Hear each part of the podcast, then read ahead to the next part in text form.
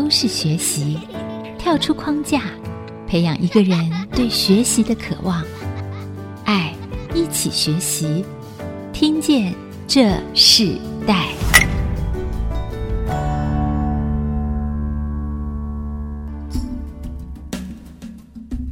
各位听众朋友，大家好，欢迎收听《听见这时代》，我是主持人郭兰玉。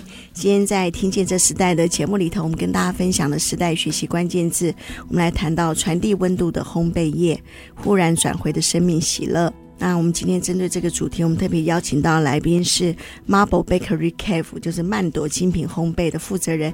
David 哦，陈立伟来到我们的节目现场。整个时代的一个环境里，张文亮教授曾说，这是一个移动的年代哦，有很多出走的故事，甚至很多全球的看见，将整个世代的人包裹在一个氛围里头。各样选择中，每个人都可以经历不一样的生命的选择啊。例如，很多人他讲求追求热门，就是未来高薪的保证；那有些人呢，可能追求兴趣，就有合乎自己所要的收获；追求人际关系，就就是安全的保障。当我们兴趣当做职业的时候，对兴趣懂多少？人际关系好像漂泊的一个浮萍一样，不要期望能给稳定的硬币哦。但有人忽然转回的时候，想过一个有温度的生活的时候，他们就会停止移动，他们就会想在一个地方安静下来，甚至想在一个地方改变他们的生活步调。那我们今天要邀请的来宾，曼朵精品烘焙的负责人陈立伟。他就经历一个这样的人生啊，他的年龄还是很年轻啊，在这个时代里头，他属于年轻的创业者。可是我们看到做烘焙业之前呢，因为在职场的关系被派出到国外科技这个产业里头，看到经历到的跟一般人是不一样的。那所以他在回到台湾的时候，他自己创立了一个跟烘焙有关的这个事业。在这个过程中，我们看到他不一样的人生的生命。所以，我们今天特别邀请他来一起跟我们分享他的自己的人生。经历是什么？嗯，兰玉姐，听众朋友，大家好，我是曼朵精品烘焙的陈立伟，David。我自己认识 David 是因为他的面包店其实就开在这个在新竹非常夯的地段哦，就在关埔区域。然后有一天我就经过，因为我自己很喜欢喜欢吃面包，然后就看到哇，在地方竟然新开了一家面包店，我一进去。我就吃选择面包，我都会先买他们的肉桂卷，然后就看到肉桂卷，还有他的柠檬蛋糕。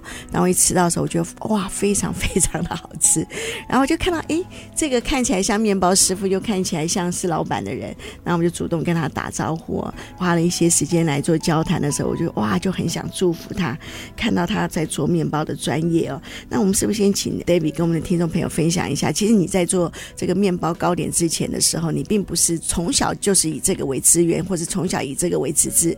是兰姐，我一开始的时候，因为就学的时候，我读的都是国际贸易相关的科系，这样子。上完课以后，嗯、因为亲戚有在大陆设厂，大概寒暑假都会到大陆工厂去去打工，这样子。毕业以后，我先进到台中县政府的商业科做一年，后我觉得那个 朝九晚五的日子不是很适合我。就应征一个电子材料公司，那是在昆山，主要就负责一些新材料的 spec in，一些后段客户的维护这样。因为你自己学的是国际企业，对不对？嗯，国际企业相关就是跟管理有关系的。对。然后那时候你进入了一家电子公司嘛，是。然后他就派驻在昆山，看到你的资历里头，你大陆、印度都有待过嘛，自己家里亲戚里头，嗯、呃，经历过你在两岸之间的工作。嗯。可是后来看到你真正进入到产业，嗯，你当时主要是做什么样的任务？然后在那个时候，无论是昆山或是印度，嗯，你自己经历一个什么样的一个人生不一样的看见？在昆山的时候，我主要都是负责业务端的部分，那就是专门应对这些那时候终端厂的客人刚到大陆啊，比如说呃人保伟创这一些的，那需要把材料导入到他们实际生产使用。那时候主要就是在招待这些客人啊，那反映他们问题给公司开发新的材料等等。后来转到某个船产集团以后，那主要就是负责他们业务以外的工作都负责。那一开始先到他们中山厂，负责他们采购啊、人权啊、还安慰啊这一些的。那还有新工厂的建立，还有新系统的导入。那你自己过去有想过，你一进到产业你就被派驻在外嘛？无论是大陆或是在印度，那这样的过程中里头，其实你那时候心里想的是什么？你自己有没有一个理想，或者自己有一个想要往前进的一个目标？嗯，其实，在工作中，因为我我都是管理职，其实还蛮自由的，也不会有人规定我要干嘛干嘛，那就是。呃，完成老板交代的任务，这样子。那时候也没有什么很中心的思想。不过我们读贸易的本身就是想说，呃，如果我们不走出去，那我们国内这些东西要怎么去销售到国外，这样子。所以我那时候选择被派驻在海外，大概是这样的心情。当时在国外，你觉得最大的挑战是什么？在国外的工作，其实你那时候的集团算是在台湾这个产业还算是很大的产业嘛，布局到非常多的国家。在这个过程中里头，你你做了管理，也做了业务的工作。你那时候觉得最大的挑战是什么？嗯，我想他要 adapt 到不同的文化里面，他面对了。不一样的价值观，还有不一样的宗教信仰，不一样的生活习惯。随着他到不同的国家，他的制度会做出调整。呃，我们必须 follow 他们当地的的习惯去调整我们的思想。比如说，你在大陆，你可以很威权式的控管他们的员工，但是你到印尼、到孟加拉、到印度，那你就不能用这种方式。他们本身是一个民主国家，那你就是，嗯、要通过合议的方式，好让员工先认同你的政策，那你才能去实行。呃，我们在实行新的政策之前，我们都会先做内部测试。那测试 OK 以后，再到最后的产线上。那不然，其实，在东南亚国家很容易面对就是一些罢工啊等等问题，这样。他们手段会比较激烈，对。嗯，你们通常会用当地人嘛，对不对？嗯，对。中阶以下都是当地人。那那，那在华人的这个区域，比如说在中国，还在印度这个区域里头，嗯，其实印度的人种又更多，它的民族性又更强，嗯。对。那那你那时候，你你觉得在管理上面会遇到什么挑战？在管理上，我想有一个比较大的问题就是。讯息不对称吧，比如说最下面的人反映给当地的中介干部，跟他传导给你的不太一样，那中间会产生误会。那我们要做的工作就是去消除这中间的不同的地方。嗯，那你觉得这世代哦，你们这样子的一个年纪的人，常面对工作迁移环境，你觉得最重要的态度是什么？我觉得还是要非常积极的去适应不同领域。不同文化的工作，因为这个世界不止台湾啊，韩国啊、日本啊，他们也都积极往海外去啊。像我们在印度、印尼，呃，韩国厂其实都融合到当地。以孟加拉来讲，我们去的时候其实已经晚韩国十几年了。那他们在当地都取得最好的港口、最好的工业区，那我们就变到那里以后会被打压，这样，因为你。你等于在当地人心中你是比较 minor 的，那你怎么应对这样子的一个？那就是我我们到当地，我们就是加薪啊，把人全部挖过来，就是人就变我们自己人了，这样。哦，所以其实薪资还是很重要的啊。对对，这是一切的根本。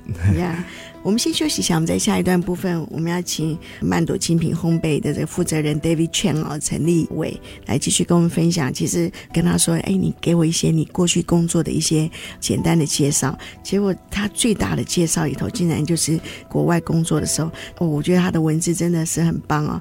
他就看到浙江的松花饼、苏州的桂花饼、呃，孟加拉的烘。焙面包店啊，然后哎，奇怪，他谈的不是产业，结果是跟我们这个哇，这个吃还有这个非常有温度的这样子的一个面包糕点是有关系的。所以我就想说，在他工程师的这个心里，其实仍然有一个很有温度、很柔软的心，也会影响到他在现在为什么会回到台湾以后自己开了一家这样子的一个店的原因。我们等下一段继续要请他跟我们分享他自己在他人生这个过程里头看见的这个非常不一样的在吃的。文化里头的一个分享，我们稍后回来。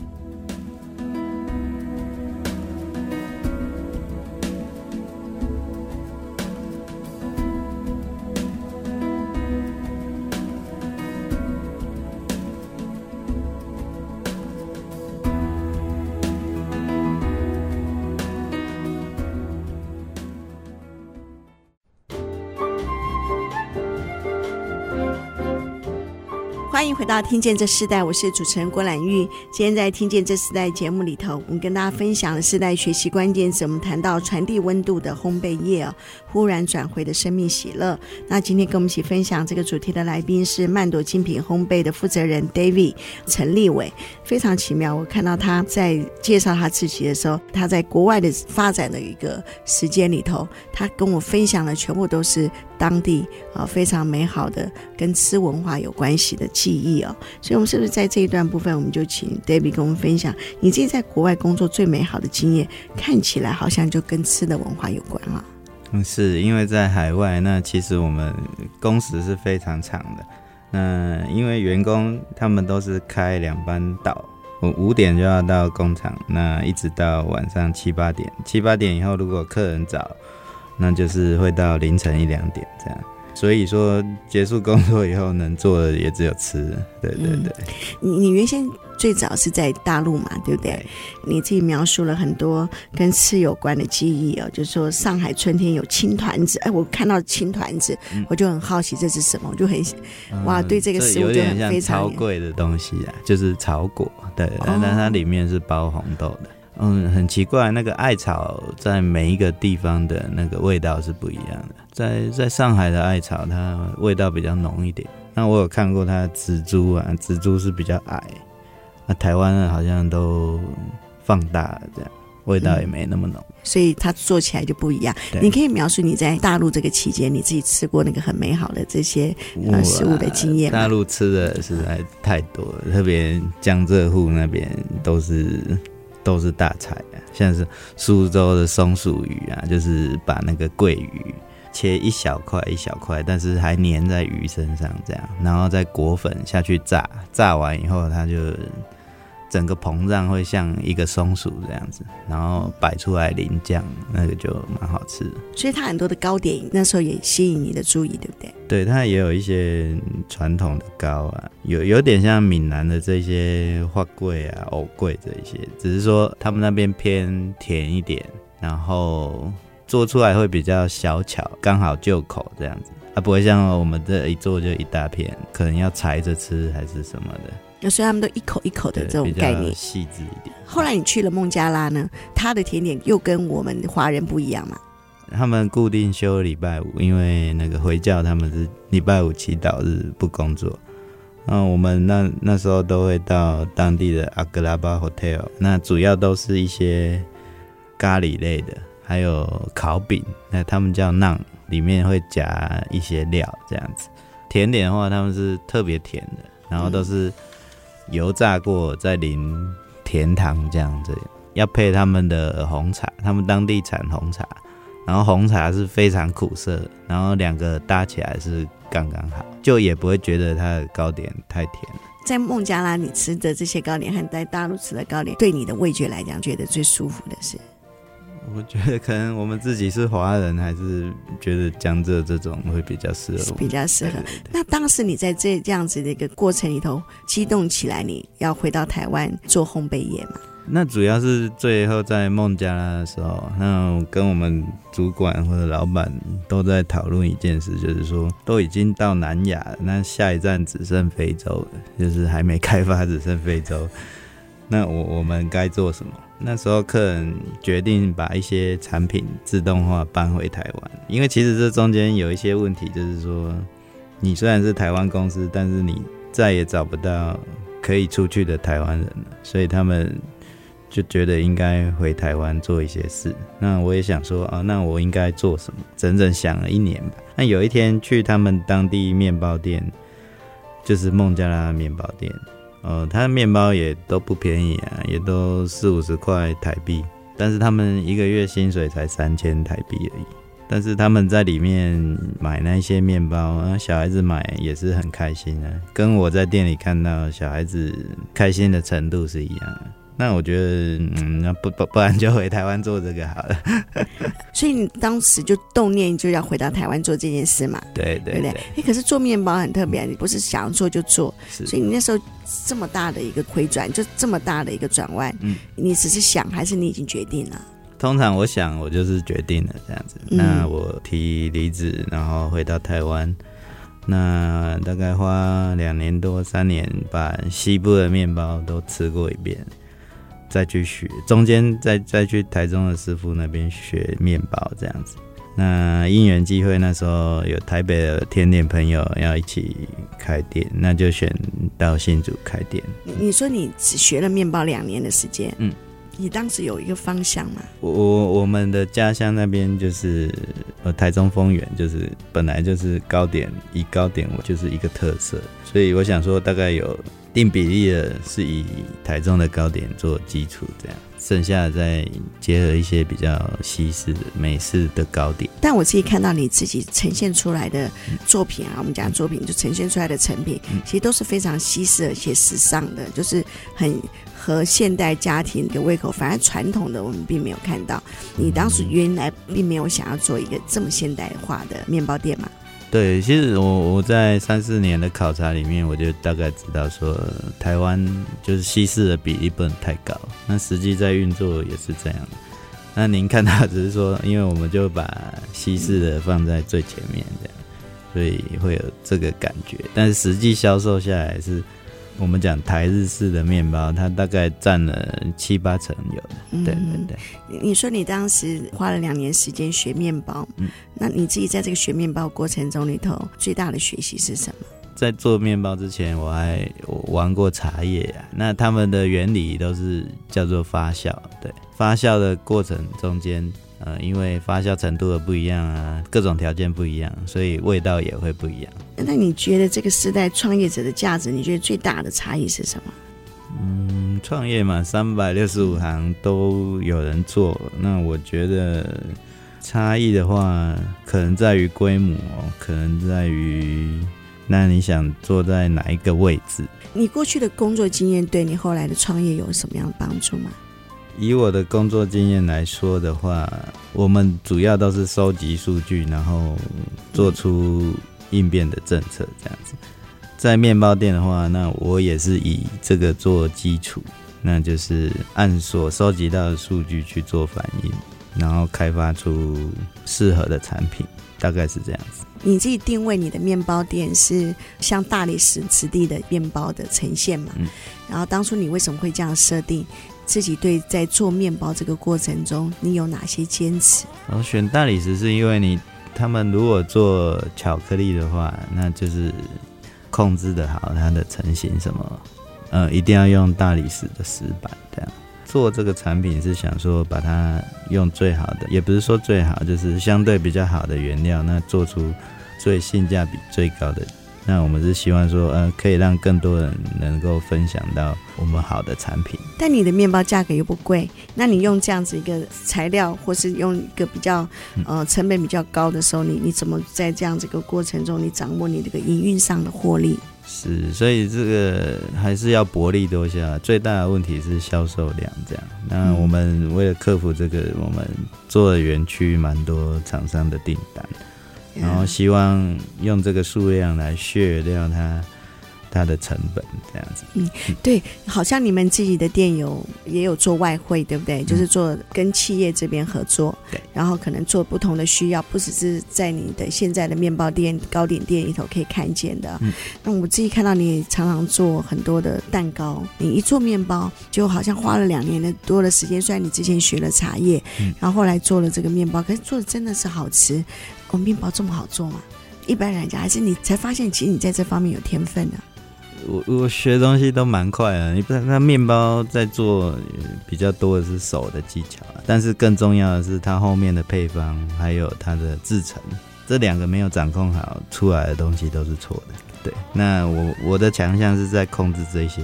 Factor 这样，嗯，yeah, 所以以前的工作对你真的是有帮助哎，因为你管理工厂，其实制程就很重要。它也有配方的。对，那现在你要管理面包，管理面粉，嗯、管理那些发酵的，哇，一整个厨房里头，客人所吃的成品的时候，我发现哦，一致性是很相同的。我们先休息一下，我们等会再请 David 继续跟我们分享，在烘焙业里头，他有些坚持，呃，也很特别。我自己遇到他的时候，常常看到哇。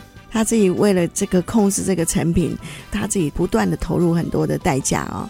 这个代价也是不容易。那烘焙业到底真的可以在这个整个市场里头竞争市场这么多人，自己连连自己家庭厨房都可以做了，很多人就自己手做很多面包，手做很多蛋糕的这样的一个时代里，他怎么在这个事业里头可以真正的获利，或是稳定的成长？我们稍后回来。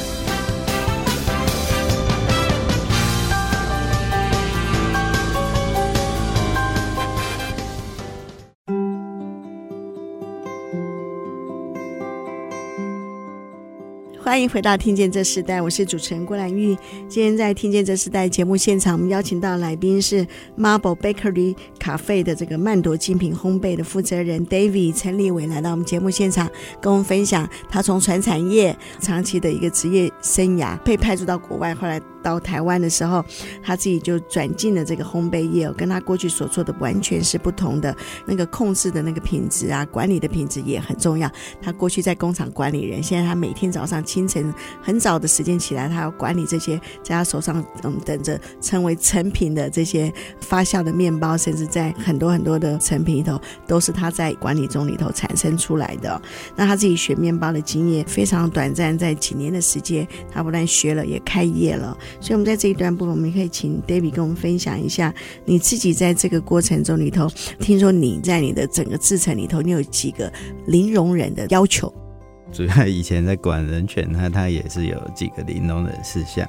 在面包的话，我第一个我要求就是说，他们不可以使用任何化合物的东西去操作，也不能加任何防腐剂，因为我们的客户里面，嗯，主要很多都是。附近社区的小孩，那本来我们这些东西就是要做给他们吃的。那如果我们加了其他的东西，那做这件事情就失去意义了。嗯，所以这个是第一个零容忍。第二个就是说，我们呃不能有任何放隔夜的东西在我们店里。那除了可以冰藏的甜点以外，所以当天的面包我们都是当天报废的。这个在我们客户端也。也是这样子在操作。第三个零容忍就是我们不能容忍任何品质不良的东西出去。品质不良包括形状的不良，或者是说它口味上的不良，这都成为不良。那起码开业至今都没有任何这三件事发生，这样子。所以其实很好的制程可以控制这样子的一个糕点嘛，但是有时候我们太过于管理的时候，有时候出来的东西也很自私。但我看见你的面包或是你的蛋糕，常常有很多的变化，哎，常常让我很惊艳。自己妈妈非常喜欢吃你们的佛卡夏，对不对？最近我看你们的生吐司也非常好吃。那那在这样的过程中，你怎么可以让它一致性，可是却又产生变化呢？因为我我就是接触过的产业还还蛮多的，台湾这几年能接到的订单都是那种少量但是多样的。嗯，有一个很重要的关键就是你制造前你就要先想好，就是怎么去分配这些产品的生产。应用到面包上面来说的话，就是它分为几个层次，一个就是主料，一个就是辅料，第三个就是加工过程。在主料上面，我们会先。分好几个大类，然后再从辅料上面去切割出全部细的品相，这样组合出来就是一个无限的产品线。因为我们主要在园区的客人，他会要求我们大概每两个礼拜要变一次新的产品。总共到现在已经有四百多项产品了，这样子。哇，对对对，就是 因为有这些压力，所以我们必须要一直有新的产品。我自己也是在这个过程中观察你们的这个面包店哦，就是我看到不管是在一个多高级的社区里头，或是一个生活环境里头，家庭是有面包的需要，职场有面包的需要，不管是点心或是当做早餐来做这件事情。可是我看到你单纯的只是一个面包店的开业或糕饼店的开业，其实都还是。是很辛苦的，我也在这个过程中看见你们其实企业的订单对你们很重要。当因为有了企业的订单，所以它的挑战性就更大。你说你接了这个企业订单之后，你你已经研发四百多项不同的产品。是，那企业的订单的话，它不只是说对你的品相有要求，那它对你的卫生环境各种资质，它都是有要求的。呃，比方说每个月他会要求 SGS 第三方公证人去检验你的卫生、你的环境等等的，每次都要不及格就是全部打，他就直接撤掉你的订单，这样子。起码有大企业替大家背书，是，所以我发现你过去的整个经验对你来讲是很大的帮助。整个管理上，工厂管理的这种运作模式，你虽然进入转转入烘焙业，你不只是一个经营者，你自己也是一个面包师傅。在这过程中里头，转业的变化，怎么工作上面的很多的训练的基础是过去养成的。嗯，对，这是不是就是现在烘焙业它必须要迎接到一个新的时代，很大的挑战，就是除了要做的很好吃，其实它整个品管过程里头，它真的是非常非常重要，尤其在食安环境的议题之下。是，我想食安是全部餐饮业的最根本基础。那就烘焙业来讲，因为我们从日本，因为日本它的演化过程比我们大概早二三十年。那我们从它身上可以看到，就是说比较大的都已经是寡头化，就是面包大厂他们做去。那剩下能够生存的，就是一些特色小店这样子。那我觉得说，以我的方式来说，我可能就是比较适合中间数量的这些课程。那它刚好分布在科技业，我们的产能跟我们的品质跟我们的品相，刚好是符合他们的。所以我们就能够靠着他们生存。如果说他们不存在，我们也就不存在。所以很特别，我自己访问过很多跟烘焙有关的经营者或是创业者，很少像 David 这样谈到的，就是一个用企业经营的概念来分享这个烘焙经营的过程。那你在所有烘焙的这个，不管是面包或是蛋糕各样的点心里头，你觉得你自己代表你自己的是哪一些类别？嗯，我想面包还是我们。投入最大、最用心的部分啊，那就是说，我想我们吐司是 做的挺好的，但是那个不会赚钱，所以我也不希望大家买。吐司为什么？吐司的成本太高吗？因为它烤制时间占炉子啊，它占炉子的时间也高不了多少。哦，可是吐司应该家庭进到这个面包店，常常会选择就是吐司，对不对？对对对，那这样其实最困难，嗯、因为。它的价格天花板被打住了，就是它连锁店什么，它就定在那里。但是它它不是用普通的炉子去做，它是用流水线那一种热热加工的流水线，所以它速度很快。对，嗯，是。你觉得你自己在烘焙创业的过程中里头，在性格上改变你最多的是什么？就是知道我们有做得到的事跟做不到的事，对对。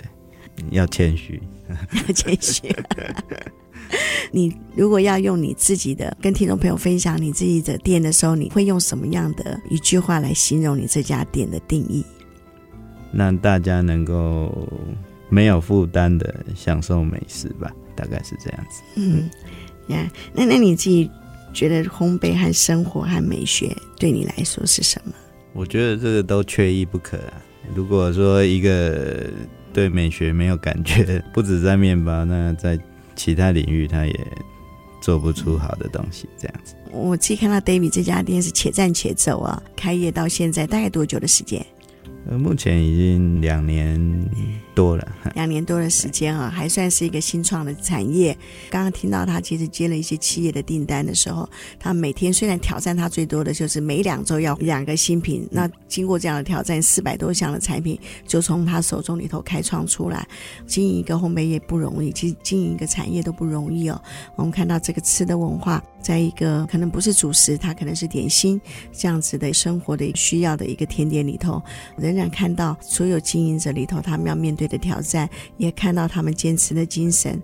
我们先休息一下，我们先请 David 在这一段结束之前，跟我们听众分享一首歌曲，来代表你自己在创业的一个心情。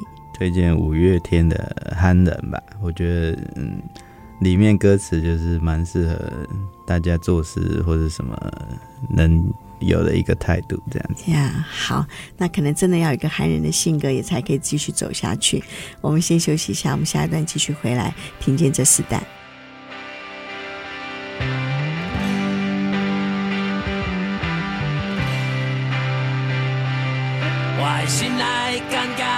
心的震动不敢来振动我不是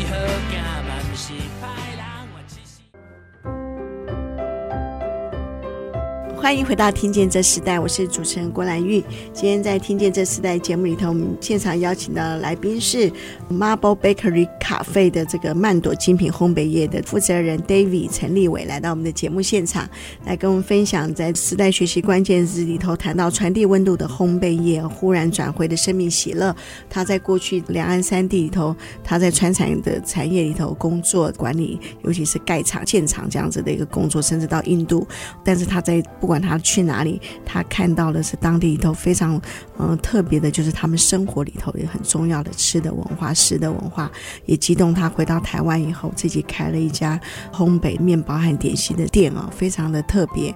我看他都是自己一个人在负责，这是创业不容易。所以在这段部分，David 可以分享一下，就是说你自己在这个创业的过程中，给你最大的学习是什么？我最大的学习大概就是不要乱创业。嗯，那我觉得就是说，嗯，特别一些已经是很竞争的行业了，就是加入前大概要多看看这样。烘焙也算是竞争的行业嘛？嗯，对，它已经有点饱和了。那加上这几年，比如说某某联他们自己买工厂，然后配送全台湾这样子，那个市场都有被挤压了。那疫情之后，大家生活习惯也改变了，外卖兴起，那面包有一点像是买餐以后会顺便买的一些东西，那它也会连带就会减少。如果用一个定义来看的话，你觉得在台湾做烘焙师这样子的一个产业，你给他一个什么样的定义呢？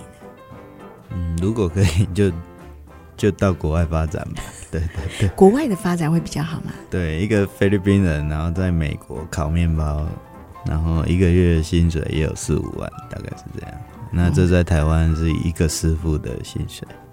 呀，是，所以你自己在这个过程中里头，你真的觉得这个行业是不容易哦。对对，不容易。嗯，那你在创业到两年多的时间里头，让你最开心的事情是什么？最开心还是看到哦，小朋友吃面包很开心，大概就是这个。对，你非常喜欢小孩子，我看到你有时候推出来的很多活动都跟孩子有关系，然后你自己也做了很多的公益计划。你有没有想到，就是说，你觉得身为一个这样的产业，就像每个产业它。对社会都有影响。你认为烘焙业对社会最大的影响是什么？像有一些业者，他有结合一些公益活动，那就是以需要被帮助的人作为生产主力这样子。我觉得这也很好。当然，就是说，如果说一些业者他们能够再增加一些就是服务社区的部分，那我想烘焙业。也能就是增加一些公益的价值吧。你生长一个在一个大家族的环境里，你做了这个面包这样的一个事业的时候，家族对你的支持是如何？就是现在已经全部反对了，就没有人支持，就是最差的行业。我们里面有人做模具，啊，有人做汽车零件，啊，有人开超商什么，就是没有一行比这个难做，对。对，那那现在让你可以坚持下去的很最大动力是什么？就是我想第一个，我们做一件事就是要把它做到好，这是我不管做什么事，我就是会这样自我要求。那第二个就是说，我们既然做了，那员工相信我们，那我们就应该把它引导到一个合适的位置。所以能够坚持下去的原因，这样、嗯。在你店里最受欢迎的蛋糕是哪一种类型？其实就是您最喜欢的那个柠檬老奶奶蛋糕这样子。哦，对，那个真的很好吃。对，它可以用柠檬做，也可以用莱姆做。那用莱姆的话，就是酸度会减少。啊、哦，所以其实有些是用柠檬，有些是用莱姆。对，像他们如果是小朋友，那个一两岁怕酸的，他就会用莱姆。呀，是。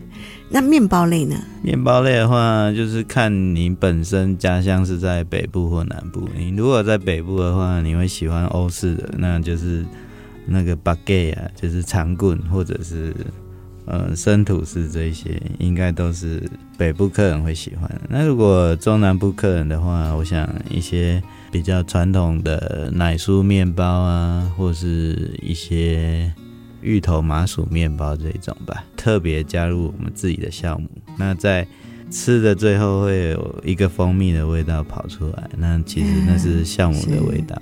酵母的种类是很多，对不对？不一样，对对对，可以养养到十几种吧。养到十几种。你你学习酵母的这个发酵的过程中，你是怎么学习到的？嗯，一开始就是看红茶，然后红茶它它的制造过程会需要发酵。哦、那全世界其实有一千多种红茶。然后每一种它因为产地不同，然后发酵啊、日照等等因素，它会吃喝起来也会不一样。放到面包身上也是，就是它会因为发酵的酵母的不一样。它也会产生不一样的风味，这样子哦。所以其实红茶的发酵过程跟制作面包的发酵过程是很相近的。应该说发酵都是一样，都是一样的。对对对。所以那时候学习茶的这个部分，反而带给你后来创业很大的帮助。对，就是说，呃，如果说有什么特别，大概这是一个特别的方向。是。如果还有很多像你这样更年轻的人想要进入这个行业，你会给他什么样的建议呢？就是多往海外发展啊。起码薪水比较高。那他们如果创业呢？也你到国外创业吗？也 OK 啊，对啊。像像我在昆山的时候，有台湾人就在那里开四十几家面包店啊，所以那也是一种选择啊。呀，是。那我们最后，我们是不是请 David 跟我们分享，吃你的面包，吃你的蛋糕，你觉得最大的幸福感是什么？嗯、我想就是第一个就是吃的安心放心，那吃的也开心，这样子，这样就可以了。好，我们今天非常谢谢 Marble Bakery Cafe 的这个曼朵精品烘焙的负责人 David 陈立伟来到我们节目现场，跟我们分享他自己创业的故事哦。开了一家烘焙的店哦，不论是蛋糕，无论是面包，真的是并不容易。可是也看到他对这个在他自己在做事的一致性哦，从过去到现在，无论是在传产的产业里头做主管的工作，到他现在一直创业，他是非常的坚持的来做他现在手上所做的一切事情。那我们也祝福他这家面包店可以在整个的非常竞争的环境里头，仍然可以开出一条不一样的道路，甚至开出一条一个更长远的、更新颖的，在美式文化里头，台湾的一个很代表的一店，甚至可以扩展到他一个不一样的、更多的一个事业。那我们节目最后的时候，我们是不是也请 David 跟我们分享一首歌曲？这首歌曲给你的意义是什么？然后我们一起来跟听众朋友来做介绍。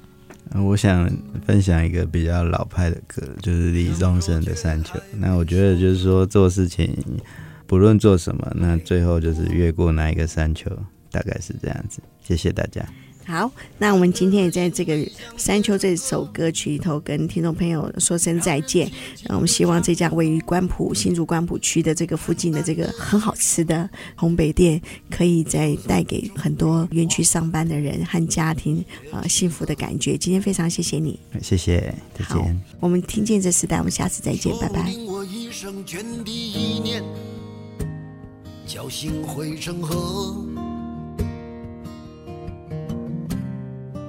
然后我俩各自一端，听见这世代，建立爱的连结。